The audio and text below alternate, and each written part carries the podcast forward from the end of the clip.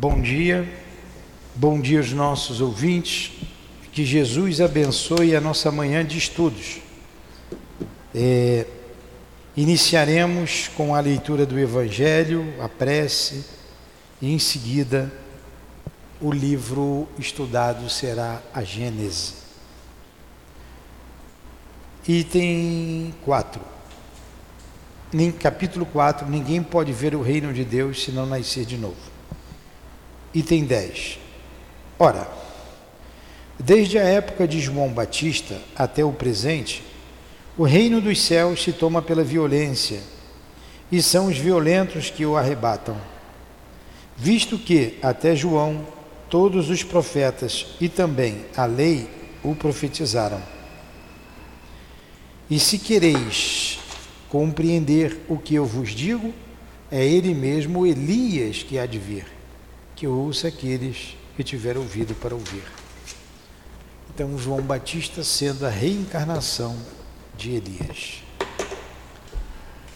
Aqui estamos, Jesus, reunidos em Teu nome para mais uma manhã de estudos em torno do livro A Gênese. Permita que Camilo Flammarion junto com o professor José Jorge, nossos patronos, nos ajudem, nos inspire nesta manhã de estudos, bem como o altivo e os espíritos guias da nossa casa de amor.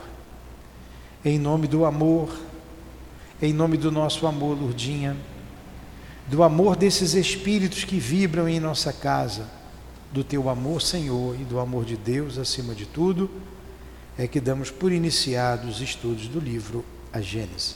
Que assim seja.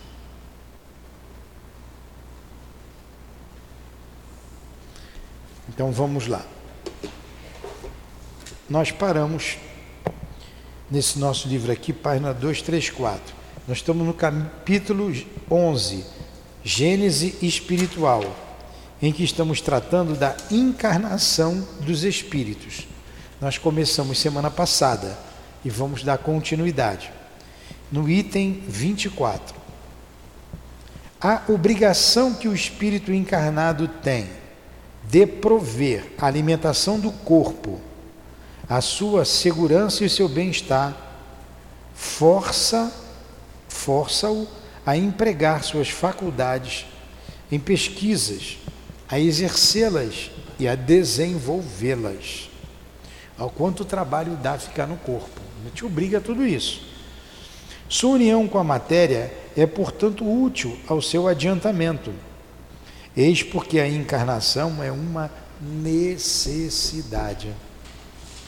Além disso, pelo trabalho inteligente que ele executa em seu proveito sobre a matéria, ele contribui para a transformação e o progresso material do mundo em que habita. É assim que, enquanto vai progredindo, ele coopera na obra do Criador, do qual é o agente inconsciente. Entretanto, a encarnação do espírito não é constante, nem perpétua, é transitória. Deixando um corpo, ele não retoma imediatamente o outro. Durante um lapso de tempo mais ou menos considerável, ele vive a vida espiritual, que é a sua vida normal, de tal modo que a soma do tempo passado nas diferentes encarnações é muito pequena, se comparada à soma do tempo que passa na condição de espírito livre. No intervalo das suas encarnações, o espírito também progride vocês entenderam o que eu li? Eu vou ler de novo o 25 aqui. Hã? Então vou ler de novo e vou explicando. Então no item 24 a gente viu que é uma necessidade a, a encarnação, ela é uma necessidade para o progresso do espírito, porque ele aprende por ele mesmo, em busca do seu bem-estar, em busca eh, da sua segurança, ele pesquisa e então ele desenvolve a inteligência dele. E no item 25, ele está dizendo que a encarnação do espírito não é constante nem perpétua, quer dizer, ele vai encarnar a, a, a eternidade? Não. Ele é transitória. Quando a gente atinge a perfeição, você não precisa mais reencarnar, tomar um corpo de encarne encarnar. Ó, deixando um corpo, ele retoma imedi não retoma imediatamente outro. Quando a gente morre, ao contrário dos animais, os animais imediatamente retornam. Nós não. Nós ficamos um lapso de tempo mais ou menos longo no mundo espiritual. Estudando as obras de André Luiz, obre, é, obreiros que a gente está estudando da vida eterna, lembra lá o Asclépios? O espírito que reencarna em intervalos entre 500 e 800 anos. Então ele só volta à Terra nesse lapso de tempo. É um lapso para gente grande. Então a gente não volta, volta imediatamente. Esse espírito pode voltar, se ele quiser, daqui a 800 anos. Agora, é, é, fica aqui. É, a gente tem que estar. Tá, é, essas interferências desconcentra a gente. Eu vou ler aqui, tá? Para eu pegar aqui, pegar o fio da meada de novo. Entretanto, a encarnação do espírito não é constante nem perpétua, é transitória. A gente não vai reencarnar perpetuamente. Deixando um corpo, ele não retoma imediatamente outro. Durante um lapso de tempo mais ou menos considerável, ele vive a vida espiritual, que é a vida normal, de um modo que a soma do tempo passado nas diferentes encarnações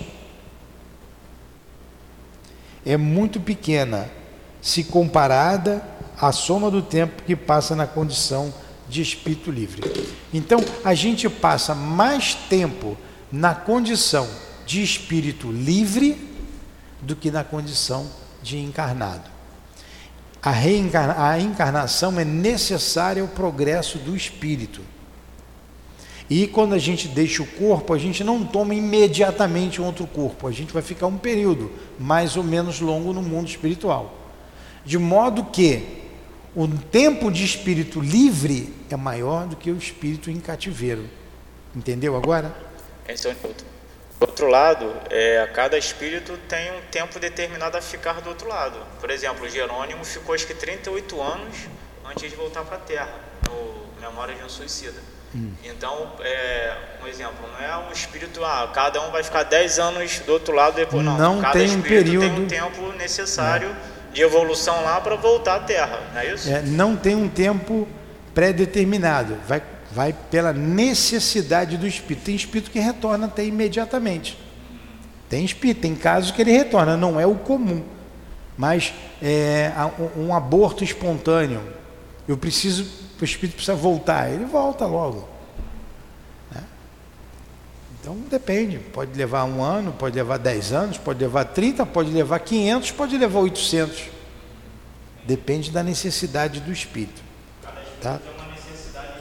É, exatamente. No intervalo das suas encarnações, o espírito também progride. O espírito também estuda, o espírito também trabalha, claro, e muito. É nesse sentido ele aplica os conhecimentos e a experiência adquiridos durante a vida corporal a favor do seu adiantamento. Nós falamos do espírito que chegou ao estado de alma humana, que tem liberdade de ação e consciência dos seus atos. Então está falando de nós, é óbvio, não é do animal, ali está o princípio inteligente. Ele examina o que fez durante sua permanência na terra, passa em revista o que aprendeu, reconhece suas faltas, traça seus planos e toma resoluções pelas quais espera guiar-se em uma nova existência, tratando de fazer o melhor. Desse modo, cada existência representa um passo para frente no caminho do progresso, uma espécie de escola de aplicação. Entendeu agora, Luciana? Então, cada existência dessa é um passo que a gente dá. A gente tem uma vida. Quando a gente desencarna, a gente faz um balanço dessa vida. Aonde foi que acertou, aonde foi que errou, o que, que deveria fazer e deixou de fazer, o que, que não deveria fazer e fez. É, analisa os projetos que nós fizemos para voltar ao corpo, junto à família, junto à sociedade.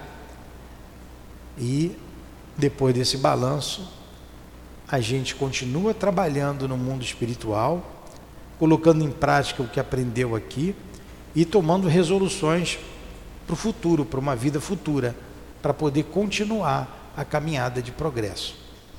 Quando que vai voltar, eu não sei. Então a Lurdinha desencarnou, o Altivo, a Elvira, a Cidinha estão lá. Fizeram um balanço da vida, continuam trabalhando, eles vão voltar. Não são espírito perfeito. Agora, quando que o Altivo vai voltar? sei. Eu não sei. A Lourdinha está me esperando, depois vai voltar comigo. Vamos traçar lá os planos, né? Temos que voltar. Esse é o Newton, um exemplo particular. Eu, um tempo atrás eu recebi notícia da minha falecida mãe. Minha mãe faleceu já tem uns 20 e poucos anos, mais ou menos. Eu recebi notícia que ela está na preparação para voltar, mas que não tem previsão de quando mas apenas está nos preparativos para voltar ao planeta. É.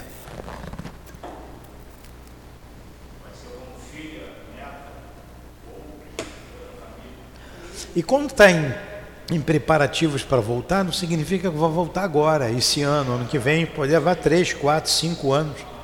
Entendeu? Leva um tempo.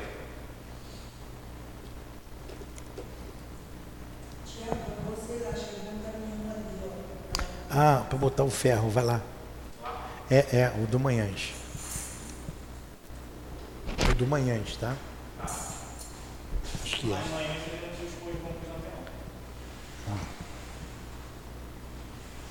A encarnação, portanto, não é normalmente uma punição para o espírito, conforme pensam alguns, mas uma condição inerente à inferioridade do espírito. É um meio de progredir. Quer dizer, é uma necessidade. À medida que progride moralmente, o espírito se desmaterializa, isto é, se subtrai à influência da matéria, se depura. Sua vida se espiritualiza, suas faculdades e suas percepções se ampliam, sua felicidade se torna proporcional ao progresso realizado. Entretanto, como age de acordo com seu livre-arbítrio, ele pode, por negligência ou má vontade, retardar o seu avanço, prolongando por consequência a duração das suas encarnações materiais, que se tornam então uma punição para ele, uma vez que, por sua culpa, permanece nas categorias inferiores, obrigado a recomeçar a mesma tarefa Depende, pois, do espírito abreviar pelo trabalho de depuração de si mesmo a duração do período das suas encarnações. Então depende de nós abreviar o número de encarnações. A vida no corpo é sempre dolorosa, sempre de provas né, no planeta Terra e de expiações. Você vê o Chico, como ele se espiritualizou nessa última existência. Ele já era espiritualizado. Agora imagine mais essa experiência que ele teve, porque ele trabalhou muito. Trabalhou e trabalhou muito, dedicando-se aos valores do espírito. Quanto progresso, né, quanta coisa ele plantou para o progresso da humanidade. Porque esses livros que ele lançou são imorredores. Isso é para sempre. Daqui a 500 anos você vai estar lendo o livro do Chico.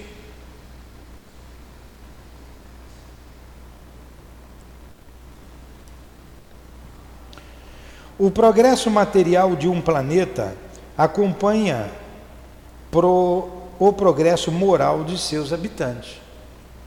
Claro, o planeta progride quando os habitantes progridem. A, Terra vai ser um mundo de generação, não é um passe de mágica os espíritos que habitam a terra quererão, tá certo? Quererão, verbo querer, melhorar.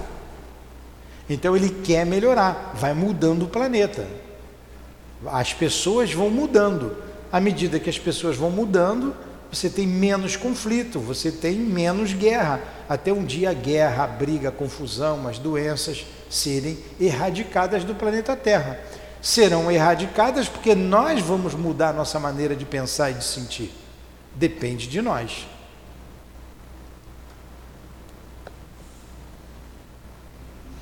Ora, como a criação dos mundos e dos espíritos é incessante, e como estes progridem mais ou menos rapidamente, de acordo com o uso que fazem do seu livre-arbítrio, segue-se que há mundos mais ou menos antigos, com diferentes graus de adiantamento físico e moral, onde a encarnação é mais ou menos material e onde, por conseguinte, o trabalho para os espíritos é mais ou menos rude.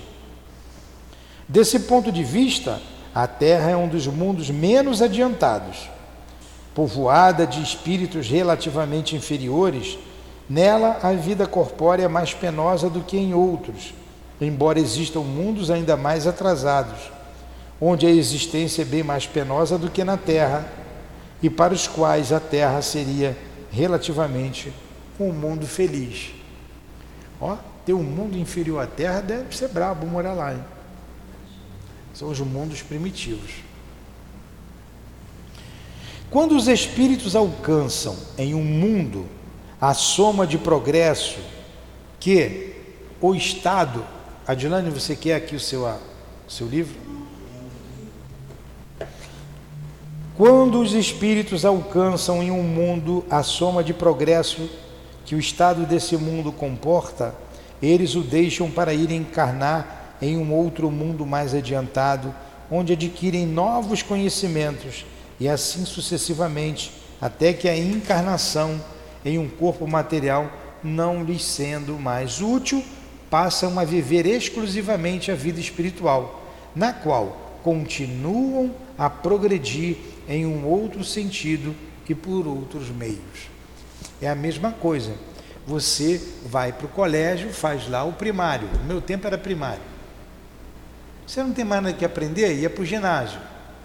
Então você tem um ensino fundamental. Já aprendeu tudo no ensino fundamental? Você vai para uma faculdade, vai para uma universidade. Então você vai para os mundos da mesma forma. Aprendeu o que tinha que aprender naquele planeta, vai para um planeta mais adiantado, aonde a tecnologia é outra, aonde o comportamento das pessoas é outro a vida moral é outra, né? o comportamento está falando da vida moral. E assim a gente vai crescendo, até um dia não precisar mais animar um corpo tão pesado como esse, que é o corpo carnal. Perguntas?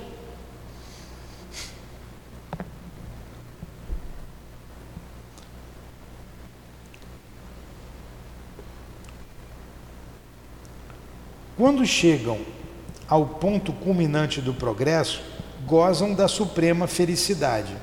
Admitidos nos conselhos do Onipotente, conhecem seus pensamentos e se tornam seus mensageiros, seus ministros diretos no governo dos mundos, tendo sob suas ordens os espíritos em diferentes graus de adiantamento.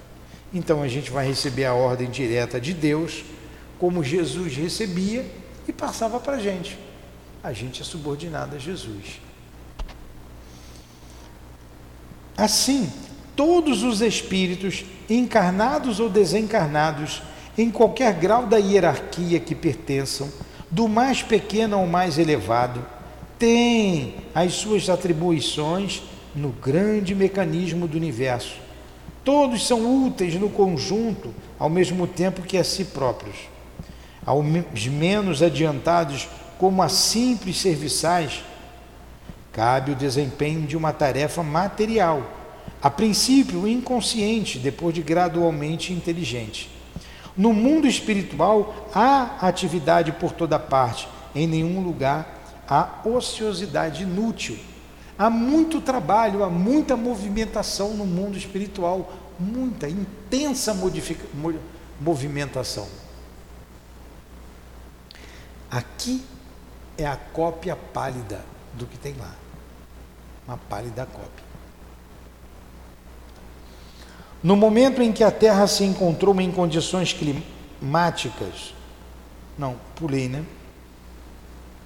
A coletividade dos espíritos constitui, de certo modo, a alma do universo. É o elemento espiritual que atua em tudo e por toda parte, sob o impulso do pensamento divino. Sem esse elemento, só há a matéria inerte, sem finalidade, sem inteligência, tendo como único motor as forças materiais que deixam uma imensidade de problemas insolúveis pela ação do elemento espiritual individualizado, tudo tem uma finalidade, uma razão de ser, tudo se explica. Eis porque, sem a espiritualidade, o homem vai de encontro a dificuldades insuperáveis. Então não tem como o homem não ir ao encontro da espiritualidade. Se ele for de encontro, o carro vai ao encontro do poste ou de encontro ao poste? Hein? Ele vai de encontro ao poste. Você vai bater. Vai ao encontro de, você vai ao lado de. Então o homem tem que ir ao encontro da espiritualidade, porque senão muitos problemas se tornam insolúveis. Porque nós somos espíritos que estamos no corpo. O objetivo é sempre o progresso do ser inteligente. Sempre. O objetivo da vida é esse.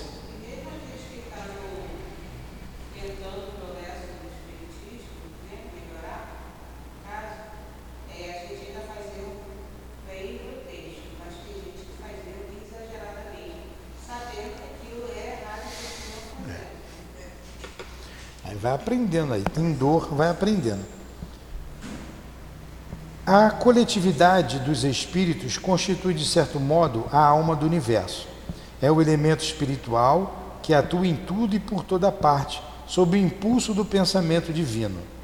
Sem esse elemento, só há matéria inerte, sem finalidade, sem inteligência, tendo, tendo como único motor as forças materiais, que deixam uma imensidade de problemas insolúveis.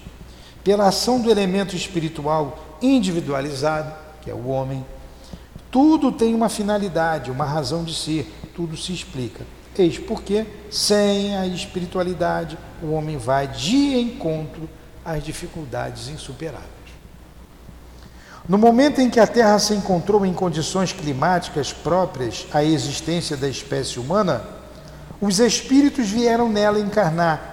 E se admitirmos que eles ali encontraram envoltórios prontos, que só tiveram que apropriar o seu ao seu uso, compreende-se melhor ainda que eles pudessem nascer simultaneamente em vários pontos do globo.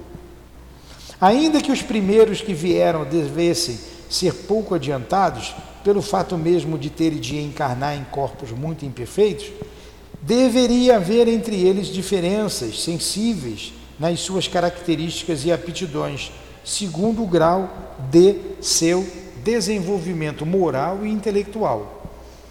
Os espíritos similares se agruparam naturalmente por analogia e simpatia. Assim, a terra viu-se povoada de espíritos de diversas categorias, mais ou menos aptos ou rebeldes ao progresso. Esses corpos, recebendo a influência do caráter do espírito e se reproduzindo de acordo com os respectivos tipos, originaram as diferentes raças, seja quanto ao aspecto físico, seja quanto ao moral. Os espíritos similares, continuando a encarnar de preferência entre os seus semelhantes, perpetuaram as características distintivas, físicas e morais, das raças e dos povos que só desaparecerão com o tempo mediante a fusão e o progresso dos espíritos. Aí você vê, isso aqui está até na revista Espírita de 1860. Então, quando você vai para o mundo, no início da Terra, que era um mundo primitivo, os corpos eram muito mais pesados, como a gente vê nas figuras de história, de geografia. Né? Nós é, somos originários do Homo sapiens. Antes tinham, tinham o, o Pithecanthropus erectus e, e por aí vai. Então, eram corpos pesados, peludos, né? feios ainda. E o espírito, ele, ele quando houve a, a, a possibilidade da vida humana aqui na Terra, os espíritos vieram para cá, povoar a Terra. Pegaram esses corpos pesados, foi muito duro. E ali eles se juntaram por afinidades, grupos. Por isso que você tem pessoas diferentes. Na China eles têm outro hábito, outros hábitos. Né? Ah, lá no Oriente, diferente do, do mundo ocidental, espíritos afins que se aglomeraram, que se juntaram ali. E vem caminhando, se desenvolvendo até os dias atuais. E muito ainda temos que caminhar e que desenvolver. Estamos terminando.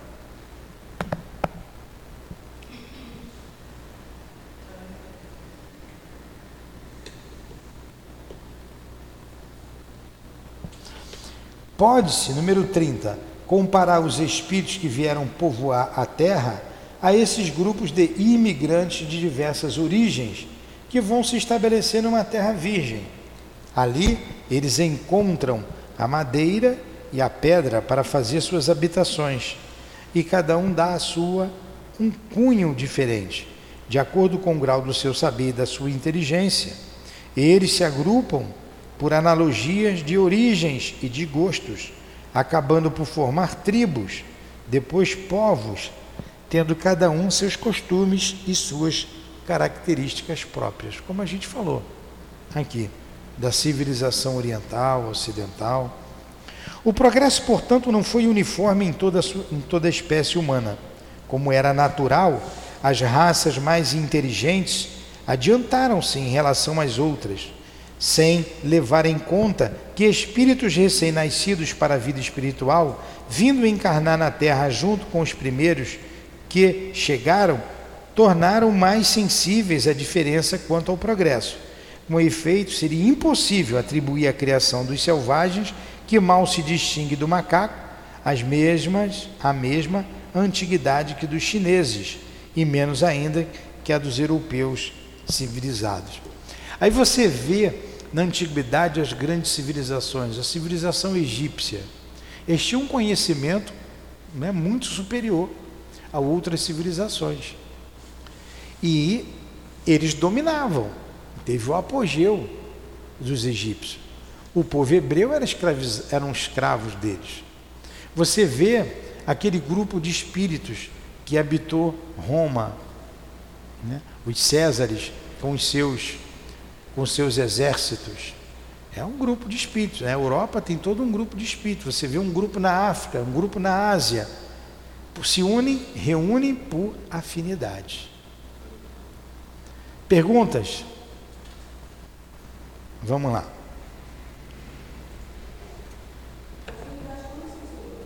Hã? Afinidade é que tem o mesmo tipo de pensamento mesmo tipo de sentimento. Você pega lá os chineses, ele tem a cultura deles, é a maneira deles de ser. Você pega o brasileiro, é diferente. Então, são famílias de espíritos que se unem por afinidades, por gostos. Número 31.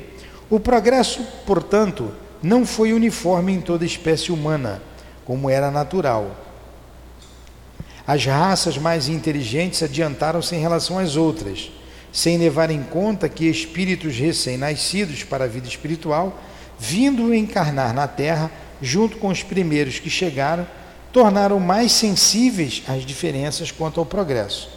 Com efeito, seria impossível atribuir à criação dos selvagens, que mal se distingue do macaco, a mesma antiguidade que dos chineses, e menos ainda dos europeus civilizados. Entretanto, os espíritos dos selvagens também pertencem à humanidade e um dia alcançarão o nível em que se encontram os seus irmãos mais velhos. Mas isto não será certamente em corpos da mesma raça física, impróprios a um certo desenvolvimento intelectual e moral. Quando o instrumento não estiver mais de acordo com o desenvolvimento que alcançarem, eles emigrarão daquele meio para encarnar em um grau mais elevado e por assim por diante, até que tenham conquistado todas as gradações terrestres, após o que deixarão a Terra passando a mundos mais elevados. Aí a gente vê aí, por exemplo, e agora e os índios, os índios lá em Brasília, a notícia, muitos índios.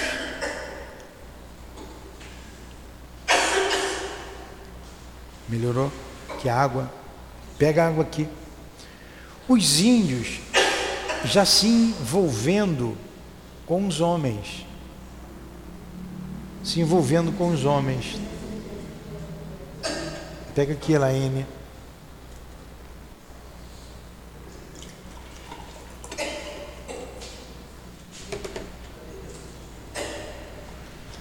Eles vão desencarnar, vão reencarnar ali na civilização. Devagarinho eles vão aprendendo uma nova cultura. Paulatinamente, eles vão crescendo com o auxílio da sociedade que já existe aqui com mais tempo, mais antiga. Porque o europeu, ele é, são, são, são espíritos mais velhos. Mais velhos. Nós vamos ver na próxima aula a reencarnação e a raça adâmica. Alguma pergunta? Vamos encerrar para na próxima semana a gente estudar a reencarnação. Então agradecemos aos nossos guias espirituais, ao professor José Jorge, ao nosso Camille Flamarion. Agradecemos ao Altivo, a Leon Denis, a Allan Kardec, enfim, aos espíritos guias da nossa casa de amor. Em nome desses espíritos, em nome da direção espiritual da nossa casa, em nome do amor, do nosso amor do amor de Jesus, do amor de Deus, nosso Pai, acima de tudo, damos por encerrados os estudos em torno do livro A Gênese da manhã de hoje. Que assim seja. Graças a Deus.